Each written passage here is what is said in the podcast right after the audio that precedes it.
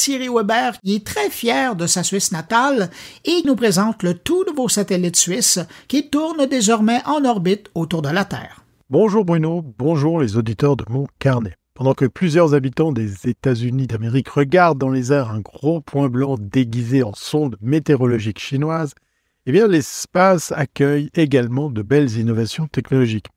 Êtes-vous prêt à découvrir une nouvelle qui va faire bondir les amateurs d'espace et de high-tech? C'est la question que je vous pose dans cette chronique. Eh bien, l'EPFL, la fameuse haute école lausannoise, est de retour dans l'espace. Des étudiants talentueux ont créé un ordinateur de bord qui équipe un petit satellite lancé avec la mission Starlink. C'est la première fois depuis 2009 que l'EPFL est de nouveau dans l'espace. Et oui, de nouveau dans l'espace. Alors préparez-vous pour un moment d'excitation. En tout cas, moi, je suis excité parce que mardi 31 janvier, un nouveau lancement de satellite dans le cadre de la mission Starlink 2.6 a eu lieu en Californie. Un de plus dans ce projet de la société d'Elon Musk qui prévoit le déploiement de milliers de satellites de télécommunications sur orbite basse. Et pour les étudiants de l'EPFL, ce lancement était particulier puisqu'il embarquait un dispositif créé par eux, ce qui n'était pas arrivé depuis 2009 et le CubeSat SwissCube un CubeSat que j'avais eu la chance de voir en vrai et même de toucher. Si, si. Alors les CubeSats, ce sont des satellites de petite taille, généralement de la forme d'un cube de 10 cm de côté. Ils sont conçus pour les missions de petites échelles, telles que la recherche scientifique, la surveillance environnementale et l'observation de la Terre. Les CubeSats sont souvent fabriqués à partir de composants standardisés et peu coûteux, ce qui les rend accessibles aux universités et aux petites entreprises peuvent être lancés en tant qu'objet secondaire lors de missions de lancement de satellites plus importants ou en tant que charge utile principale à bord de véhicules de lancement dédiés.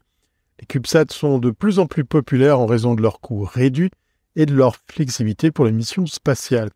Les premiers projets d'école suisses impliquant des CubeSats remontent à environ quelques décennies à la création du SwissCube en 2003. Depuis, de nombreux autres projets de CubeSat ont été développés par des écoles suisses. Mais revenons au projet de l'EPFL. Il s'agit d'un ordinateur de bord nommé Bunny, imaginé par l'association d'étudiants de l'EPFL, Spacecraft Team, et qui est un prototype pour la future mission Chess, dirigée par cette même association. L'objectif est de fabriquer et de lancer en 2026 deux CubeSats qui étudieront l'atmosphère terrestre. Afin de montrer que Bunny était capable de résister au lancement avec toutes les conditions ambiantes, telles que les accélérations, les vibrations, eh bien, l'équipe a fait tester l'ordinateur dans les locaux de l'université de Berne, où elle a pu secouer la structure de la charge utile et s'assurer que rien ne se détache.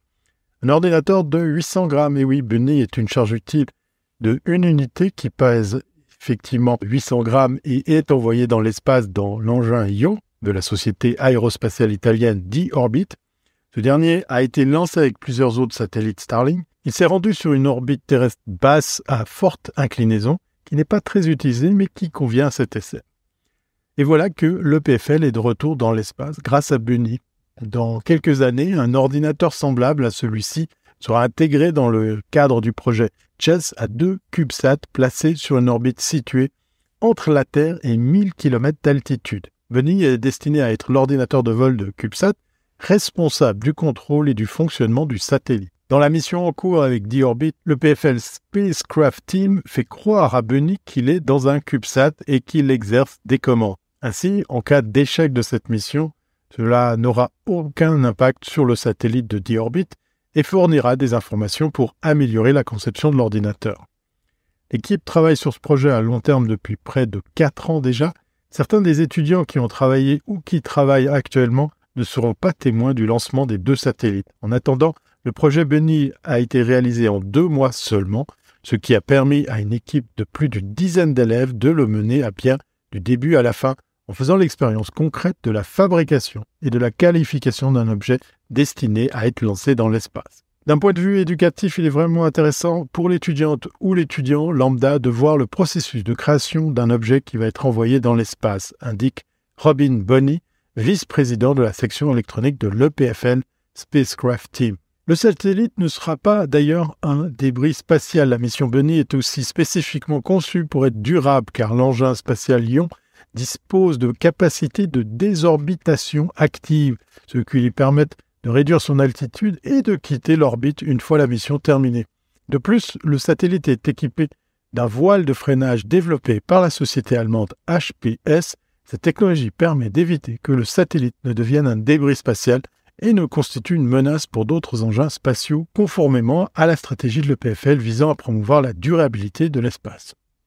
Lorsque la mission Chess sera lancée en 2026, eh bien, elle le sera avec des composants testés en vol. Ce point est primordial car ce seront des charges utiles scientifiques de plus de 2 millions de francs suisses qui seront transportés. Il semble logique que nous tirions parti de l'expérience acquise avec le SwissCube créé il y a plus de 10 ans en affirmant qu'en tant qu'équipe d'étudiantes et d'étudiants, nous voulons démontrer que nous pouvons aller plus loin dans la complexité, conclut Robin Bonny.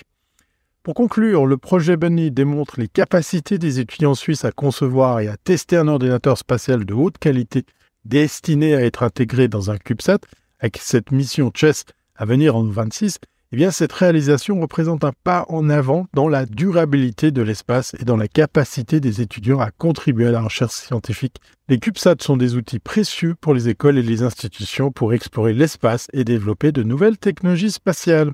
Dorénavant, n'hésitez pas à ajouter le mot satellite à la liste qui définit mon beau pays, en plus de chocolat, montres et banques. Allez, portez-vous bien et à très bientôt si c'est pas avant.